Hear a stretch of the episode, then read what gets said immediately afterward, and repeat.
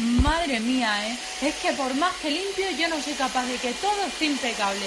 Es que yo ya no sé ni qué hacer, de verdad. Ángel Rubio. En esto creo. Cope. Estar informado.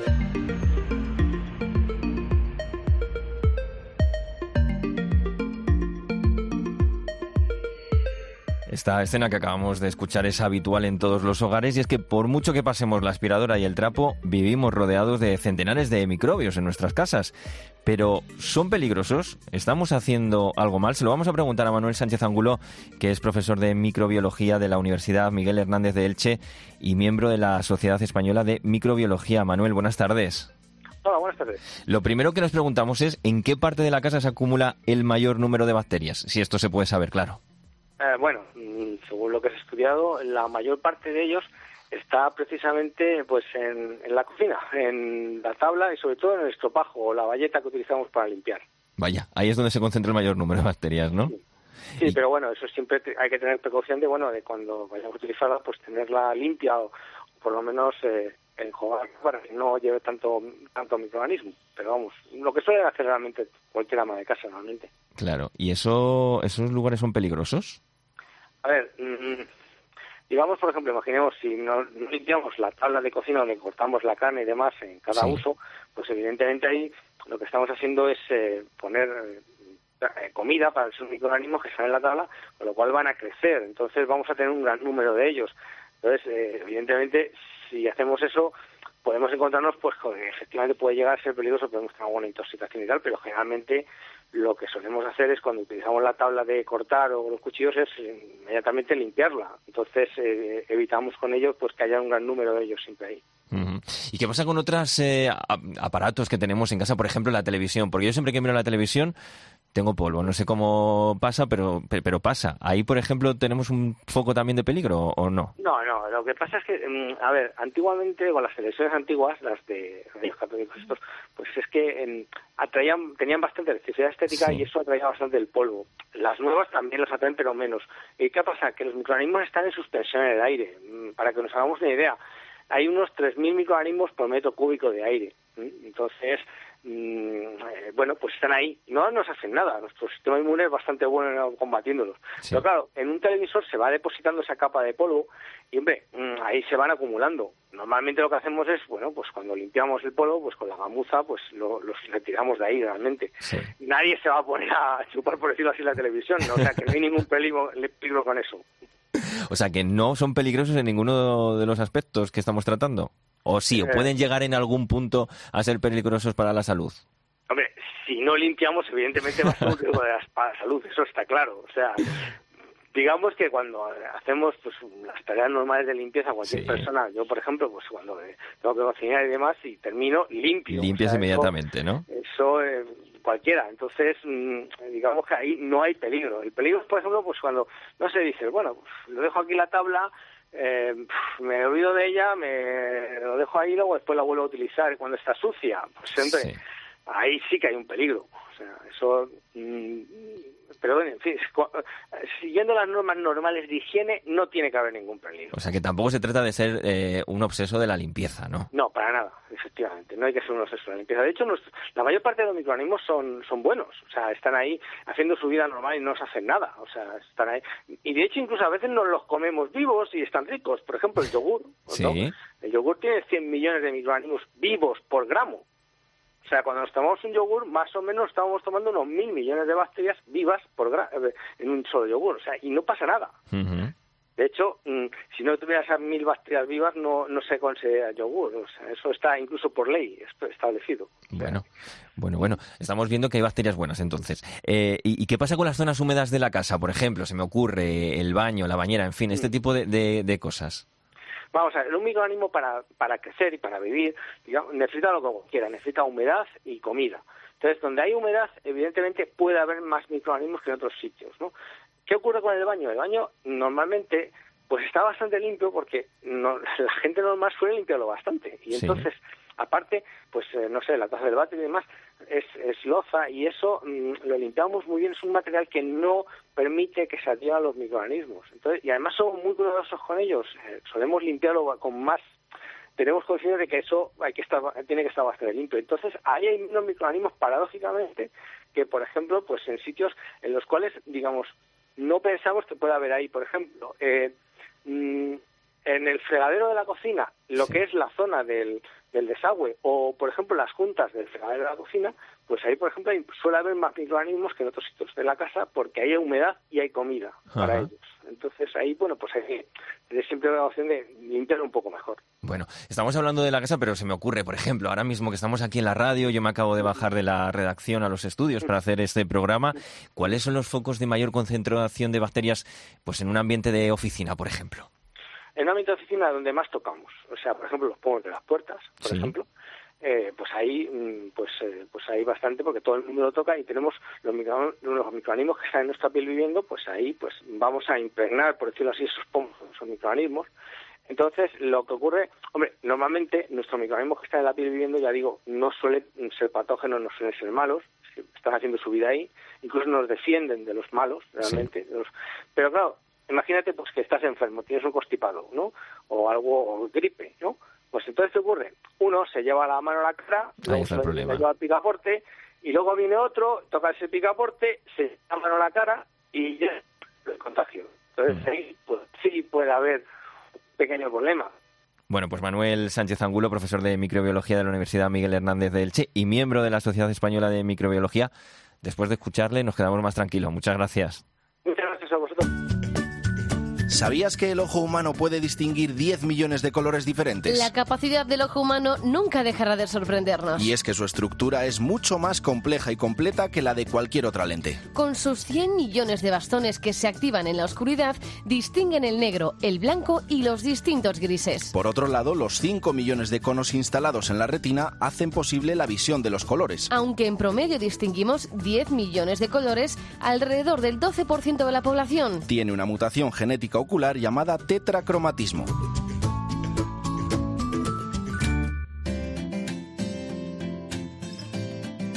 Ángel Rubio. En esto creo. Cope, estar informado.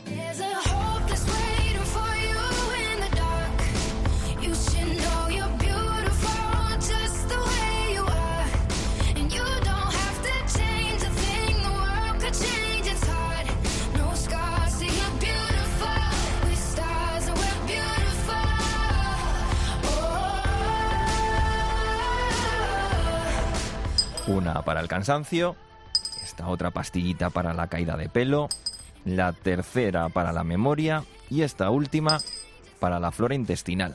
Bueno, realmente tampoco me tomo tantos complementos vitamínicos, solo cuatro al día.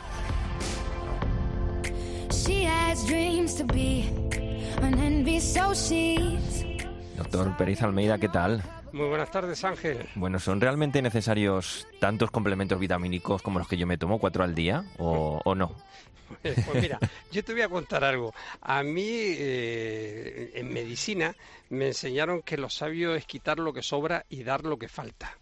Y entonces, a partir de eso, que yo creo que, bueno, creo no, a partir de eso que es una máxima, yo te pregunto, ¿por qué te tomas esos suplementos? ¿Te faltan? Pues no lo sé, fíjate. Ah, te lo ha dicho el vecino de arriba. te lo ha dicho tu colega del trabajo.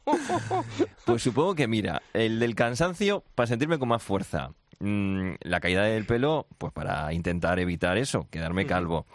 El de la memoria, porque uno ya va teniendo su edad. Y lo de la flora intestinal, oye, pues por cuidarse. Bueno, pues yo te voy a ir respondiendo uno a uno.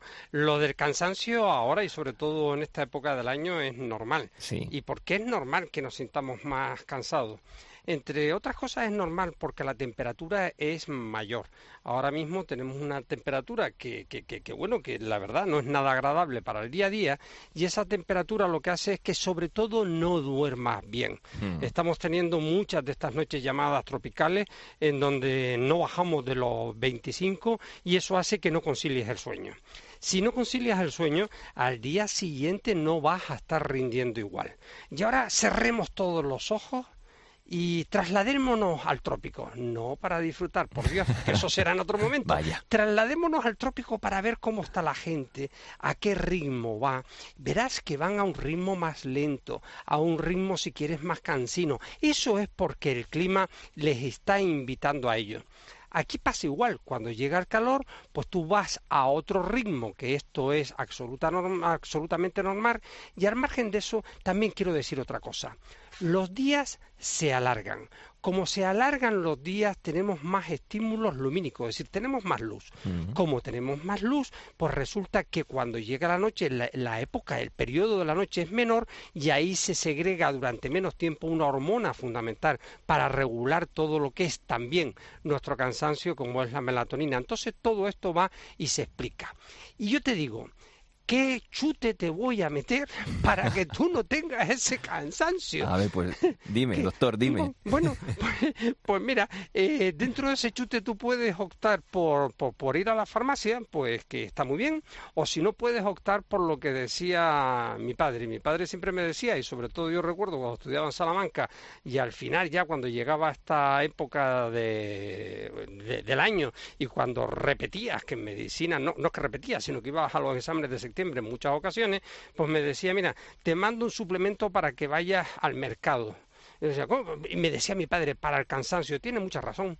Cuando vas al mercado, te das cuenta que en esta época del año la naturaleza te regala productos para mejorar ese cansancio. Ahí quería yo llegar, doctor. O sea, que, lo que encontramos en estos complementos vitamínicos lo podemos encontrar en alimentos, por ejemplo. Sin ningún tipo de lugar a duda. Sin ningún tipo de lugar a duda. Y ahí le vuelvo a dar la razón a mi padre. Gasta en el mercado y no gastes en botica. Y yo lo siento, por, lo siento por los boticarios. No es que lo siento, es que, bueno, eh, es, que, es que ellos también también velan por nuestra salud y ellos lo saben perfectamente. Mm, hoy en día tenemos una alimentación que es bastante, bastante equilibrada. Hoy en día tenemos una alimentación en donde realmente no pasa como pasaba, pues, por ejemplo, hace dos mil millones de años, en donde eh, pues ya veíamos como los egipcios, como no tomaban suficiente vitamina A porque no la tenían a su alcance, pues decían, mm, y ni sabían lo que eran, decían, bueno, si tomamos más mm, hígado, si comemos más hígado, ellos se dieron cuenta que tenían menos problemas de visión. Y eso era verdad, era por la, por la vitamina, por la, por la vitamina A, o sino también aquellos marineros del siglo XVII y XVIII que aprendieron a saber lo que era el escorbuto, no lo que, lo que era en el sentido de descubrirlo, pero sí se dieron cuenta que consumiendo limones, naranjas y demás que llevaban cuando iban a América, pues se dejaba de padecer aquella enfermedad. Pero todo aquello, desde luego, quedó en eso, quedó en la anécdota. Hoy en día yo creo que el 99% de la población, pues con una alimentación equilibrada, pues va a tener todo tipo de minerales y de vitaminas y no olvidemos que algunas vitaminas tienen efectos secundarios. Y recurriendo y volviendo a este tema de los complementos vitamínicos, que queramos o no, es cierto que están ahí, que mucha gente los consume, son todos iguales, hay diferencias. Eh, ¿Realmente tenemos que recurrir a ellos en algún momento concreto, doctor? Bueno, vamos a ver, eh, no son todos iguales, evidentemente. Eh, sí que hay diferencias, diferencias en cuanto a la composición eh, o al cóctel que lleva, porque yo aquí ni, me atrevería a hablar de composición, sino de cóctel. Algunos son unos auténticos cócteles. Tienen todo tipo de vitaminas, todo tipo de minerales, y eso no es bueno, ¿no? Pues, pues, pues, no, pues no. Porque, por ejemplo, si hablamos de vitaminas, a mí si te pasas en vitamina C, pues no me preocupa, porque vas y la orinas y tiras el dinero. Y entonces no me preocupa. Pero si te pasas, por ejemplo, en vitamina D o vitamina A o vitamina E, que son vitaminas que se van a la grasa, por decirlo de alguna manera, es decir, no son hidrosolubles, sino liposolubles, se quedan ahí, se acumulan, pues puedes tener problemas. Por ejemplo, con la vitamina E, pues con la vitamina E se ha visto que es un antioxidante absolutamente maravilloso, que es fundamental, eh, pero se ha visto que si te pasas en la vitamina E, pues puedes tener problemas de pulmón o problemas de próstata o problemas de, corazón. Mm. Lo mismo decir de la vitamina A. La vitamina A lo comentaba antes con los temas de visión y demás, claro que sí, pero no te pases pues, porque tiene dolores, eh, eh, dolores de cabeza como efecto secundario y así te pasa pues con todas las vitaminas liposolubles. Hablabas antes, doctor, de que todo lo encontramos en los alimentos. Estábamos hablando, por ejemplo, de esos eh, complementos vitamínicos para, el cansancio, pero también podemos encontrar en los alimentos lo que encontramos en otros complementos vitamínicos, como por ejemplo para la flora intestinal, etcétera. Bueno, sí, eh, claro que sí. Vamos a ver, eh, yo cuando me hablan, eh, pues por ejemplo, del anti-aging, eh, del control del envejecimiento, del anti-envejecimiento, a mí esto no lo del anti nunca me ha gustado. Sí, lo del control del envejecimiento, del envejecimiento siempre digo que está tirado y, esto lo digo como geriatra y, y, alguno dirá, uh, eh, no lo digas tan alto que esto es un gran negocio. Pues no, pues yo lo voy a decir muy alto, está tirado. ¿Por qué? Porque nos basamos primero en la alimentación y en segundo lugar en el ejercicio. En la alimentación, pues tenemos, por ejemplo, la flora intestinal a la que tú hacías referencia. Es fundamental. Eh, hemos pasado por distintas épocas en, lo que es la investigación eh, médica. Por ejemplo, hace unos años teníamos el tema de la inmunología, en donde todo tenía un trastorno inmunológico y mucho, y aprendimos muchísimo y tratamos muchísimas enfermedades. Después nos metimos en el mundo de la genética, mundo absolutamente espectacular del que cada vez sabemos más de la genética y de la epigenética. Y ahora estamos en otro mundo que yo auguro que vamos a tener unas noticias absolutamente espectaculares en los próximos dos, tres años no más, que es el mundo de las bacterias. en nuestro organismo tenemos mm, kilos de bacterias. Eh, esas bacterias son absolutamente fundamentales para nuestro organismo y esas bacterias las podemos mm, introducir en nuestro organismo también a través de la alimentación, toda esa flora de la que hablábamos. Por ejemplo, algo tan sencillo como el yogur. Algo tan sencillo como el yogur nos va a ayudar. Bien, bueno, pues si tú coges ese yogur y te acostumbras a tomar pues todas las noches antes de meterte en la camita un yogur con cuatro o cinco nueces, vas a tener el yogur y vas a tener algo más. Con el yogur vas a tener la bacteria y ese más con las nueces vas a tener magnesio, vas a tener un producto que realmente es antioxidante y te va a estar pues mm, haciendo que envejezcas mucho mejor. Sí, ya sabía yo que tenía que consultarle, doctor, y no darme a tanto complemento vitamínico. no, hombre, no. Lo que pasa es que te bombardean, y yo entiendo esto de cuando te bombardean y cuando estamos, eh, pues eso, en el trabajo, y porque a mí me pasa, lo veo en el trabajo, lo veo incluso, esto es muy divertido en el gimnasio, después de tantos años todo el mundo va, pues sabe lo que hace Perico, lo que hace fulanito, viene y te dice, mira Esteban, que estoy tomando este suplemento pues porque me encuentro, y entonces cuando pregunto un poco el por qué, y te dice, no, porque estoy cansado y demás, y digo, oye tío, ¿no te estarás pasando de ginseng? Dice, sí, estoy como una moto. Digo, vale, perfecto. Y no estarás, digo, bueno, entonces pues volvemos a hablar de algo que es la alimentación, en donde realmente tienes prácticamente de todo. Y mm. si lo que tienes es que tienes un cansancio extremo, consulta con tu médico porque a lo mejor tienes una pérdida de hierro y a lo mejor esa pérdida de hierro debido a una hemorragia que no estás viendo y a lo mejor esa hemorragia que no estás viendo pues te lleva o al médico le lleva a pensar eh, a que algo está pasando, por ejemplo, en el colon y a partir de ahí pues te puede dar la vida. Claro que sí. Pues doctor Pérez Almeida, es un placer tenerte en esto creo. Nada, un abrazo muy fuerte Ángel. Otro. Hasta luego. Ángel Rubio. En esto creo. Cope, estar informado. ¿Sabías que los pulpos tienen pupilas rectangulares? Los pulpos poseen pupilas rectangulares convirtiéndolas en criaturas aún más misteriosas e intimidantes. Además, no pueden girar sus ojos como los demás, ya que permanecen en una posición fija. La razón por la que estos animales tienen pupilas rectangulares es para ayudarles a evadir a sus depredadores. Las pupilas rectangulares tienden a ser muy estrechas durante el día, lo que da a los animales una mayor precisión de la percepción de profundidad en su visión periférica. Gracias a este increíble diseño, estos animales son capaces de evitar a los depredadores. También las pupilas de las ovejas, cabras y sapos son de forma rectangular.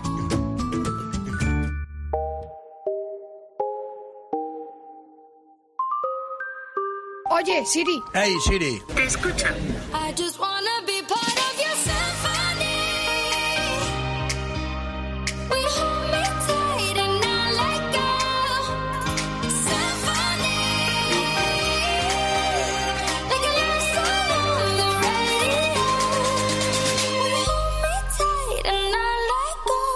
Manuel Moreno es el creador de 13 Bits. Hola Manuel. Hola, muy buenas. Siri o Alexa, esos asistentes de voz que encontramos en nuestros teléfonos móviles, son ya voces amigas a las que recurrimos cuando necesitamos algo o incluso cuando nos aburrimos. Manuel, ¿estos asistentes nos benefician, nos perjudican o como casi todo en la vida tienen una parte buena y otra no tan buena? Sí, tienen la doble cara, digamos. ¿no? Al final la tecnología pues eh, suele tener esa doble visión, ¿no? Pues por una parte es un avance que nos ayuda en nuestro día a día y en este caso pues nos pueden resultar muy útiles pues para acceder a determinadas funciones que por ejemplo nos cuesta encontrar en nuestro teléfono móvil o para acortar tiempo a la hora de eh, pues llegar a una determinada aplicación o de eh, hacer una pregunta y recibir una respuesta de manera automática. Pero sí que es cierto pues que también tienen todavía algunas limitaciones y sobre todo pueden comprometer nuestra eh, seguridad, nuestra privacidad. ¿En qué manera se puede comprometer esa privacidad? Bueno, al final se trata de unos eh, micrófonos que están abiertos, ¿no? Y que pueden estar, digamos, en teoría, escuchando cualquier cosa, porque cuando nosotros eh, tenemos un teléfono que tiene esta funcionalidad, pues para comunicarnos con él solamente le tenemos que dar una llamar a ese asistente de voz, pues por su palabra clave, ¿no? Por ejemplo, con los de Amazon, eh, pues hay que decir Alexa, ¿no? O tú tienes que decir hola Google o hola Siri y ya con eso eh, directamente lanzar tu pregunta o lanzar tu mensaje, ¿no? Eh, para eso el micrófono está encendido permanentemente, ¿no? Quizá, Manuel, estamos dejando de hacer cosas, de ser más intuitivos por estos asistentes, no sé, pregunto. Sí, es posible, es posible que, mm, sobre todo, bueno, es verdad que nos permiten ser más rápidos, pero hay funciones pues que dejamos de, de, de realizar de una manera como las hacíamos antes, ¿no? Por ejemplo, si ahora decimos llama a Mm, no sé cuál contacto. Pues antes incluso no sabíamos el teléfono de esa persona de memoria. Ya prácticamente nadie se sabe el número de teléfono de, de, un, de un contacto, de un amigo, ¿no? Entonces sí que dejamos esa parte, digamos, lo que decías, ¿no? Pues dejamos de ser un poco más intuitivos. ¿Y se puede decir que hay algún peligro? No sé, por ejemplo, pienso en los niños a la hora de utilizar este tipo de asistentes virtuales. Sí, sí, sí, porque claro, al final eh, ya no solo los niños, o incluso puede haber eh, personas que tengan eh, malas intenciones, ¿no? Que no estén bien intencionadas a la hora de utilizar este, estos asistentes. Piensa, por ejemplo, hablábamos del de Amazon, que se llama Alexa, ¿no? Tú dices, Alexa, tal. perfectamente puede haber en un hogar un niño que se llama Alejandro y le llamemos Alex y que demos una orden y que el teléfono esté interpretando que es para él. Eh, porque al final, pues mira, una cosa tan tonta como esa, ¿no? O, algo que ocurre hoy día, y es una broma muy recurrente, es coger el teléfono de un amigo y decirle a su asistente personal, oye, eh, Siri, ponme una alarma a las 3 de la mañana. Y a tu amigo lo despiertas a las 3 de la mañana, ¿no? Son ejemplos súper sencillos, bromas, que nos hacen pensar que eso es posible y que gente con malas intenciones podría ir mucho más allá, ¿no? Pues hasta buscar datos personales nuestros o incluso pedir nuestro número de cuenta si en algún momento lo hemos introducido en nuestro teléfono. Mm. Oye, Manuel, por último, vamos a centrarnos en las cosas positivas, que seguro que también las tienen. ¿Qué posibilidades de futuro abren estos asistentes de voz? Abren muchísimas. De hecho, es que estamos, digamos, en el inicio, inicio, ¿no? Acaban de, lanzarse y tienen un desarrollo y un recorrido muy importante, ¿no? Ahora mismo los usamos, pues, para realizar una pequeña búsqueda, para hacer, eh, pues, bueno, alguna gracia con el teléfono, encontrar alguna fotografía, alguna eh, aplicación que no, que no sabemos bien dónde está. Pero es que en el futuro, pues, podemos llegar hasta casi hasta donde nos imaginemos, ¿no? Pues hasta dar órdenes eh, para que nos traigan eh, comida y directamente paguemos a través del asistente de voz o incluso que podamos manejar la domótica de nuestra casa pues eh, por la voz con nuestro dispositivo móvil allá donde nos encontremos. La verdad es que las aplicaciones pueden ser muchas avanzaremos, eh, avanzará también en lo que es control de la privacidad y ahora mismo, sobre todo, para que la gente tampoco se asuste, ¿no? Pues lo que tenemos que hacer es que si utilizamos un asistente de voz, pues configuremos correctamente sus opciones en nuestro teléfono, que es algo que generalmente pues no invertimos esos pequeños minutos en saber pues a qué estamos aceptando y cómo está configurada eh, esa aplicación que estamos usando. Mm. Pues Manuel Moreno, creador de 13 bits, gracias por acompañarnos. Un placer. Hasta la próxima. Ángel Rubio. En esto creo. Cope, estar informado. Parece ciencia ficción, quizás si alguien te lo dice no te lo creerías, pero es real. Se puede sudar debajo del agua, aunque seguramente la mayoría de nosotros nunca lo hayamos hecho. Enseguida Jorge Alcalde nos explica por qué se suda debajo del agua. En COPE, con Juanma Castaño, nadie quiere quedarse en el banquillo. Beya Mijatovic, buenas noches. Hola, buenas noches. ¿Cuántos eventos tienes esta semana? ¿Cuántas y Manolo Sanchís, el hombre que levantó la séptima, el que tuvo por primera vez en sus manos la copa más deseada de la historia del Real Madrid. me duró poco la mano, vino Cristian Panucci. De lunes a viernes, a partir de las once y media de la noche, el partidazo de COPE con Juanma Castaño. Fernando Morientes, muy buenas. Muy, buenas. ¿Tú tienes mucho lío esta semana? Pues sí, un poco. COPE, referentes que se hacen oír. Este fin de semana en el corte inglés, límite 48 horas. Ofertas increíbles para los más rápidos. Camisas o bermudas para hombre, 19 euros. Y trajes por 119 euros. Solo este fin de semana y solo en el corte inglés, límite 48 horas.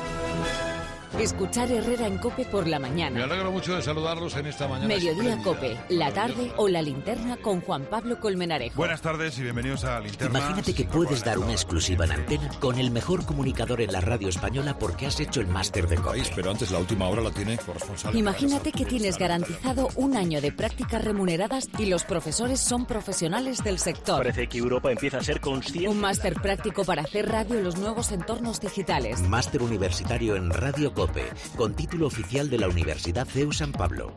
Llama ya al 670 98 0805 o escribe a info arroba fundacioncope.com.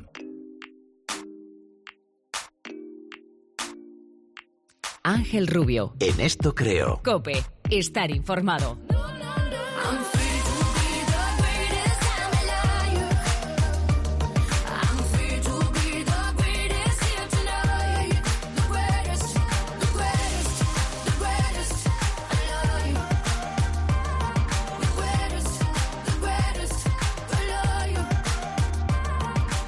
Vamos a buscar un poco de luz a las cosas asombrosas con Jorge Alcalde, director de la revista Cuo. Jorge, ¿cómo estás? Muy bien, ¿qué tal todo por ahí? Bueno, todo fenomenal, con un poquito de ganas de darnos un baño ¿eh? en la playa o en la piscina, pero claro, mm, he visto los temas que nos traes hoy y me he quedado así un poco extrañado, porque dices que se puede sudar debajo del agua. Se puede sudar, ¿eh? no, es, no es muy habitual. De hecho, la inmensa mayoría de nosotros no vamos a sudar nunca debajo del agua, salvo que seas eh, campeón olímpico de natación. O Sí. que, o que Todavía no tengo la medalla, todavía no tengo la medalla, pero quién sabe. Estás en ello. Bueno, pues, pues entonces a lo mejor llegas a sudar alguna vez debajo del agua. Bueno, fíjate que el sudor es un mecanismo de defensa de nuestro organismo que cuando nuestra temperatura corporal se acerca por la parte de arriba a esos 37 grados, que, que- que nuestro cuerpo se siente a gusto, es cómodo, es confortable y es vital, necesita bajar la temperatura porque podemos entrar en una fase de riesgo. Y para hacerlo, eh, eliminamos líquidos, los líquidos salen por la piel, se evaporan en contacto con el aire externo y al, al evaporarse, por física, la evaporación produce una extracción de energía y por lo tanto baja un poco la temperatura del cuerpo. Para entendernos es exactamente lo que ocurre con un botijo. O sea, el, el modo de funcionamiento del botijo es también algo parecido. El agua del interior se filtra por los poros del barro, al contacto con el sol o con el calor de fuera se evapora y esa evaporación genera extracción de energía y el agua siempre está fresquita aunque el botijo esté en la calle en verano a 40 grados a la sombra. ¿no? Bueno, pues esto mismo ocurre con el sudor. Lo que pasa es que cuando lo metemos en el agua, en una piscina, en una bañera, la mayoría de las veces lo hacemos en un agua que está más o menos fresquita, que más o menos está por debajo de los 30 grados seguro, de los 25, 26 grados en muchas ocasiones. Y eso ya de por sí nos refresca, refresca nuestra temperatura corporal y por lo tanto no es necesario sudar. En algunos casos sí que se suda y es cuando un deportista de élite, una nadadora, un nadador olímpicos ejercen o una gran velocidad o un entrenamiento muy prolongado y su temperatura corporal es tan elevada, su metabolismo, su metabolismo es tan elevado que incluso en el agua fresca es necesario sudar. Y sí que se ha demostrado efectivamente que los nadadores sudan debajo del agua y se sabe por qué pierden líquidos, por ejemplo. Se hace una medición de líquidos antes del entrenamiento y después del entrenamiento y han perdido líquidos porque desciende, por ejemplo, su necesidad de orinar cuando, Ajá. cuando hacen una competición muy prolongada porque han perdido líquidos precisamente eh, por el sudor y porque su metabolismo se ha activado hasta el extremo de generar sudoración. De hecho, los buenos nadadores de larga distancia se deben hidratar por el camino. Es que es una paradoja, estás en el agua pero te tienes que hidratar porque estás perdiendo líquidos a través del sudor. ¿Y uno es consciente de que está sudando? No, no notan No nada. lo La es, gente ¿no? que No suda bajo el agua no nota que está sudando, pero sí nota calor corporal. Así que nota que su, su temperatura corporal ha aumentado a pesar de estar en agua fresca, porque su metabolismo está activado y por lo tanto indirectamente, aunque ellos no lo notan, mm, saben que están sudando. Mm. Bueno, Jorge, tenemos también otros asuntos que queremos tratar hoy contigo porque, bueno, uno mira su cuerpo y se pregunta qué funciones tienen determinadas cosas que tenemos, como por ejemplo la barbilla. Es una cosa que está ahí mm, que parece que no sirve para nada, pero alguna función tendrá, ¿no? Pues hay un debate científico al respecto, no te Sí. creas. ¿eh? Que- Ha habido debate científico, sí. Sí, sí, la ciencia lo discute todo. E incluso discute por qué tenemos barbilla. Porque, sobre todo porque llegó, eh, sabe por, registro fósil que la única especie de homínido que tiene barbilla es el Homo sapiens. De hecho, cuando se descubre un fósil de hace 20.000, 30.000 años, si tiene barbilla, es decir, si tiene el mentón prominente como el nuestro, se cataloga como Homo sapiens. Todas las demás especies tienen la barbilla chata, echada hacia atrás. El neandertal, el elemantocesor, tienen como la, el de los dientes hacia la garganta, no tienen esta prominencia, esa, esa protuberancia en la barbilla. ¿Para qué sirve? Mm, Pues no se sabe muy bien. Hay diferentes teorías. Hay algunos científicos que piensan que la barbilla no era otra cosa que una especie de diferenciación de, de atracción sexual. Los varones, el Homo sapiens varón, con la mandíbula más prominente y la barbilla más saliente, atraía más a las hembras. Pero bueno, no está muy claro realmente que eso sea así. Otros, otros eh, científicos piensan que a medida que nuestros dientes fueron empequeñeciéndose, porque no necesitábamos masticar, porque inventamos el fuego y por tanto ya cocinábamos los alimentos, no comíamos directamente los alimentos de los animales que depredábamos, pues los dientes fueron haciendo más, más, más pequeñitos y era menos necesario un sustento de las raíces en la mandíbula y por lo tanto eh, la parte justo debajo de los dientes se echó hacia adentro y por compensación la barbilla salió hacia afuera. De hecho, la barbilla es un cartílago un poco flojo, un poco blandito, ¿no? Que, no, que no tiene mucha función. Pero no está muy claro, no se sabe muy bien realmente por qué narices tenemos barbi- barbilla. Lo que sí se sabe es que somos la única especie de homínido que la tenemos y para algo habrá nacido en su momento. Y lo que sabemos también es eso, que ha habido debate científico al respecto.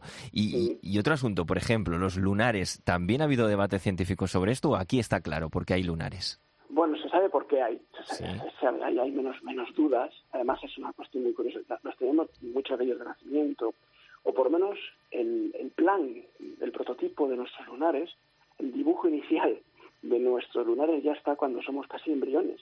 Y luego van ap- ap- apareciendo según va- vamos creciendo. ¿no?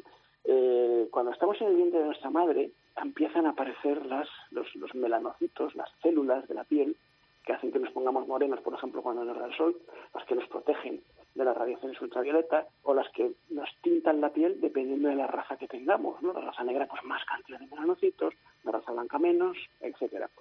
Y se distribuyen de manera más o menos uniforme por todo el feto. Intentan colocarse las células de manera uniforme por la piel del feto. El problema es que no lo hacen siempre bien. A veces se aglutinan, se acumulan en una parte, en un puntito. No, no son muy hábiles en esto de distribuirse, no se distribuyen perfectamente.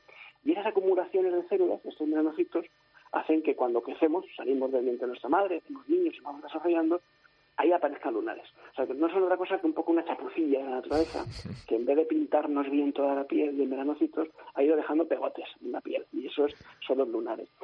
No tienen mucha función, más que es un error de, de- de diseño. Los, los normales, los naturales, los que han nacido con nosotros. Luego hay otros. el- el impacto con la radiación ultravioleta, con el sol, genera también problemas en la distribución de los melanocitos, genera lunares que ya son ambientales y que algunos de ellos hay que tener mucho cuidado con ellos. Hay que, hay que vigilarlos y ver que si crecen de manera exponencial, si, si son irregulares, si pican, si generan protuberancias, pues mejor ir al dermatólogo porque pueden ser el inicio de algo más grave, un melanoma, un cáncer de piel, y eso hay que cuidarlo. Pero los otros, los que nacemos con ellos, no son más que el efecto de un poco de chapuza de la naturaleza a la hora de distribuir las células por la piel. Me ha encantado lo de la chapuza de la naturaleza y un error de la distribución por la piel. Jorge, un placer como siempre. Gracias. Ha sido un placer, hasta otra, absoluto. ¿Sabías que comer chocolate protege el corazón? No hay nada como disfrutar de un buen y delicioso chocolate. Ahora con más seguridad comeremos chocolate. Pues este ayuda a proteger el corazón porque ayuda a cortar una enzima que repercute directamente en el aumento de la presión sanguínea. Estudios recientes sugirieron que el cacao o el chocolate negro pueden poseer ciertos efectos beneficiosos sobre la salud humana. Esto es principalmente causado por una particular sustancia presente en el cacao llamada epicatechin. Ángel Rubio. En esto creo. Cope. Estar informado. Comprobando nivel de oxígeno y presión arterial. Doctor, ¿estoy despierto? Doctor.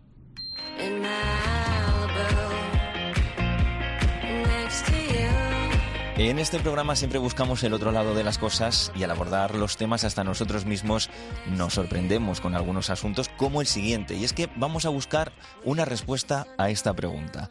¿Por qué a veces nos despertamos durante una operación? Conocemos un caso de una mujer canadiense en el que la anestesia no provocó mucho efecto y aseguró que se despertó durante la operación.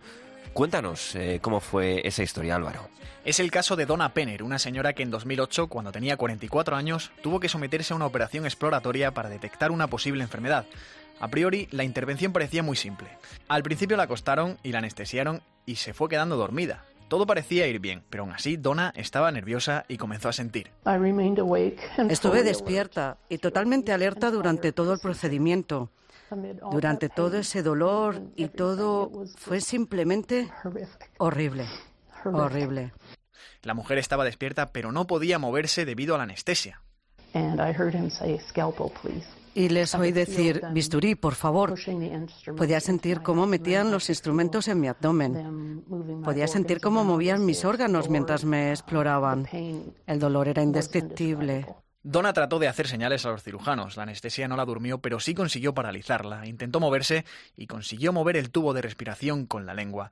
Pensaron que el tubo no estaba haciendo efecto y lo retiraron. Fue entonces cuando sintió lo peor. Cuanto más me dolía yo, eh, pensé. Adiós, familia. La respiración se complicó y los médicos intentaron que respirara por sí sola, pero ella no podía hacer nada. Finalmente consiguieron que la mujer volviera en sí y Donna pudo contar esta tremenda historia. Asombroso Álvaro. Vamos a encontrar respuesta a esta misteriosa pregunta con Francisco Javier Martínez Aguayo, que es anestesiólogo. Hola, Francisco Javier. Hola, buenas tardes. ¿Por qué ocurre esto? Pues hombre, ocurre de manera excepcional. Son muchos los motivos por los cuales uno se puede despertar, pero es una cosa, ya digo, muy excepcional, muy rara. Puede ser pues porque la anestesia no sea la adecuada para el paciente, bien porque eh, la cirugía sea urgencia, una urgencia, por ejemplo, es muy frecuente o es más frecuente en las cesáreas. Sí. Cesáreas urgentes en las que no hay tiempo para eh, administrar a la paciente todos los medicamentos necesarios. A veces incluso hay que hacerlo eh, sin tiempo de monitorizarla, ¿no? Porque está en riesgo la vida del feto y de la madre. O puede ser incluso que sea el paciente el que metaboliza más de lo que es normal. Pacientes que toman fármacos que son inductores eh, hepáticos. Normalmente la anestesia se metaboliza en el hígado y hay pacientes que fuman, toman drogas, eh, psicofármacos, medicamentos que inducen en el hígado un mayor metabolismo. Por eso es muy importante que los pacientes sean sinceros con el anestesista siempre y le cuenten todo lo que toman, que no siempre lo hacen. Claro. Y mm, Francisco Javier, una persona que se despierta en un tipo de estas operaciones, que ya hemos dicho que no es frecuente, pero ¿puede llegar a sentir algo durante esa intervención, en el momento en el que se despierta? Pues hombre, es eh, un tema lleno de tecnicismos, ¿no? Se habla de distintos tipos de memoria, de recuerdos, que si la memoria explícita, que si la implícita, que si los planos anestésicos.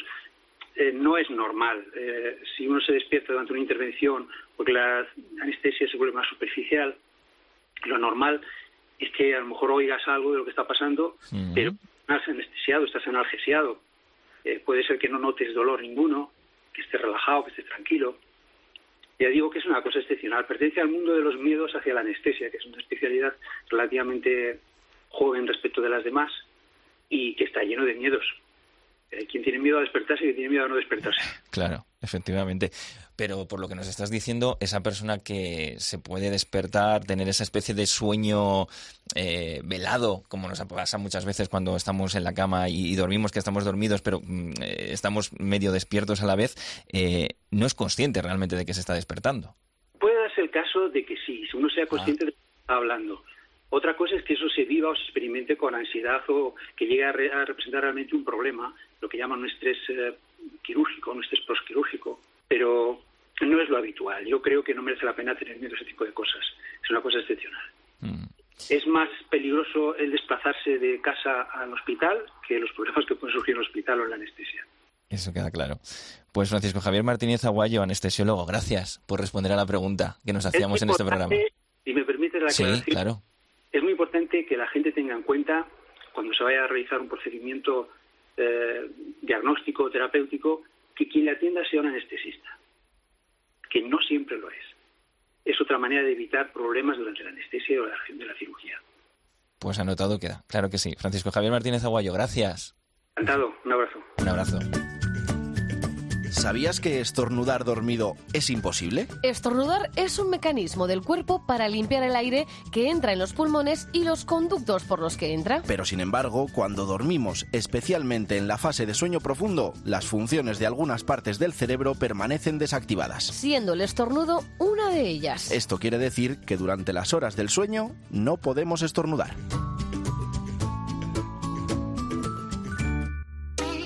Ángel Rubio. En esto creo. Cope, estar informado.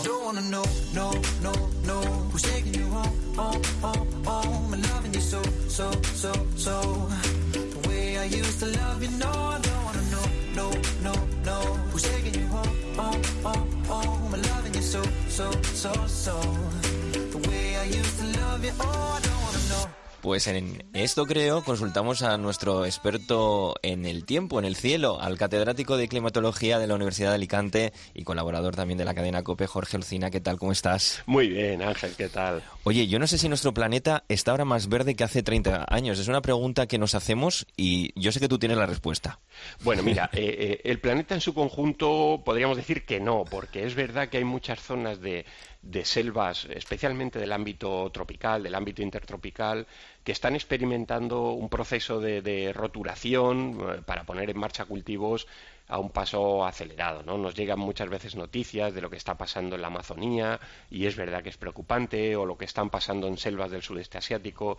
Es decir, si, habláramos en su conjunto de la Tierra, eh, el balance es negativo. Mm. Si hablamos eh, específicamente de España, y bueno, pues eh, entramos dentro de lo que llamamos las latitudes templadas ¿no? del planeta, aquí habría que decir que, que, bueno, la superficie forestal que tenemos a fecha de hoy, ¿no? Las estadísticas pues cierran normalmente en año, en año civil, a finales del 2016, comparándolo con lo que había, por ejemplo, en 1990, es decir, apenas hace 27 años, o 26, 27 años, nuestra superficie forestal ha aumentado, Ángel. Esto hay que decirlo porque muchas veces eh, oímos noticias de la, la, desertización está avanzando, cada vez tenemos menos verde. Bueno, pues en España no, y las estadísticas están ahí, ¿no?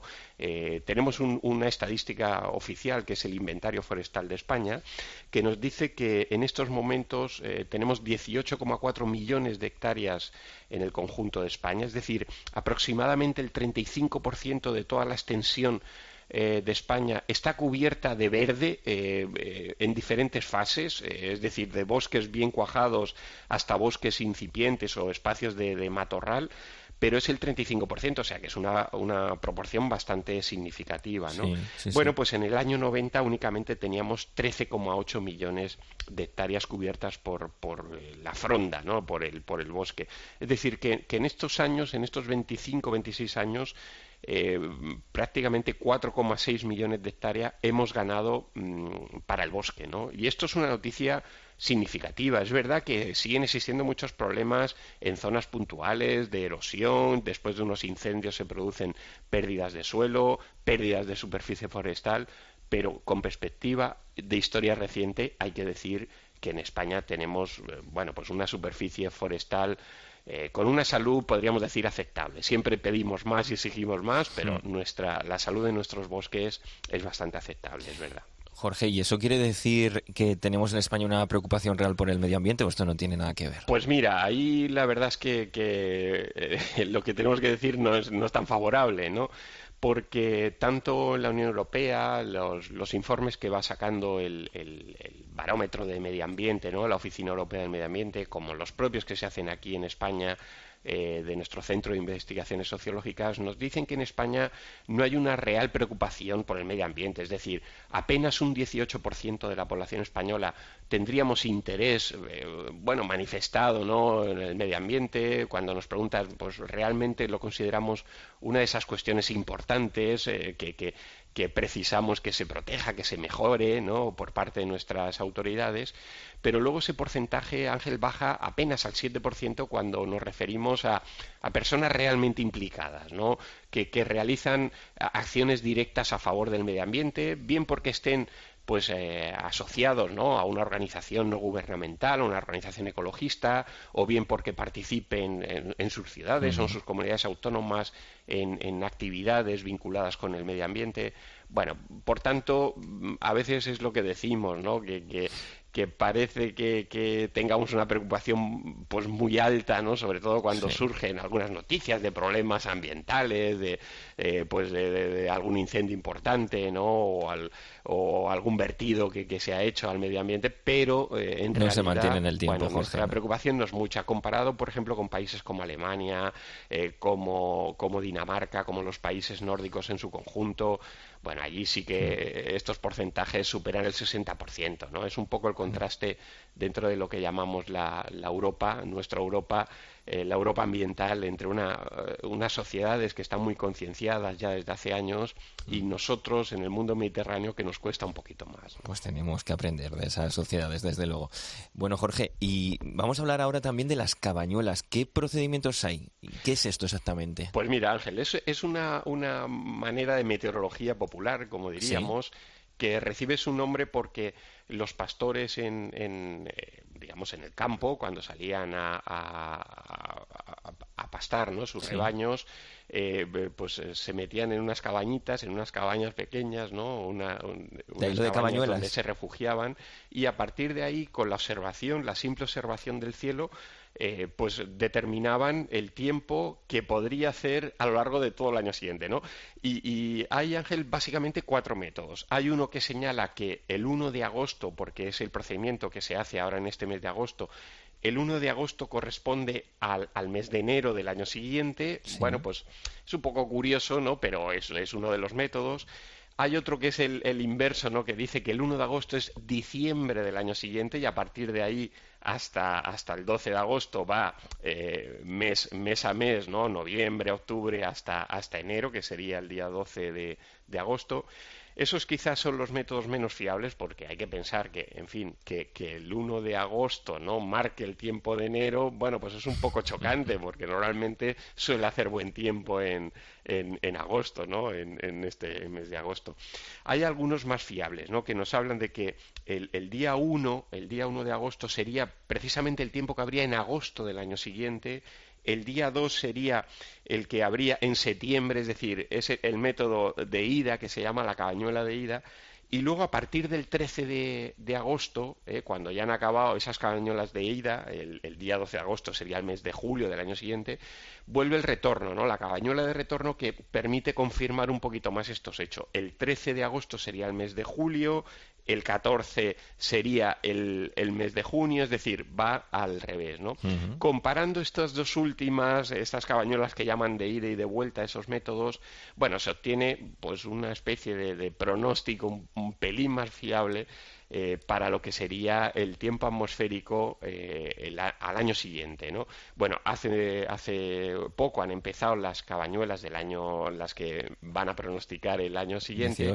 y sobre esto, Ángel, hay muchas, muchas opiniones, ¿no? Es decir, en general hay gente que, que acierta, es verdad que más o menos saca los rasgos generales que va a tener enero, febrero, marzo, eh, sin mucha mayor precisión, ¿no? Solo habla de, de, mes eh, pues eh, tormentoso, lluvioso o, caluroso, bueno, pues son acepciones muy amplias, ¿no? Y hay, bueno, pues muchas personas, científicos sobre todo, que dicen que este método pues no tiene una base científica y no, no podemos no podemos basarnos en él para, para pronosticar lo que, lo que va a ocurrir el año siguiente, ¿no? Pero bueno, es una de esas riquezas populares que tenemos de meteorología popular en España, igual que los refranes, pues estos métodos de, elaboración de cabañuelas. Bueno, de lo que estamos seguros, y eso es una creencia al 100%, es que te esperamos en el próximo programa, Jorge. Muy bien, pues un placer. Un abrazo. ¿Sabías que el pez globo se infla para poder sobrevivir? Este extraño animal, al sentirse atrapado o amenazado, reacciona inmediatamente tragando agua. Con lo que aumenta su volumen considerablemente hasta convertirse en una pelota. En este estado, difícilmente puede entrar en la boca de un predador. Pero aun si éste lo tragará antes de que llegue a inflarse, pagará con su vida la osadía. Ya que la carne del pez globo contiene un veneno mortal llamado tetrodotoxina.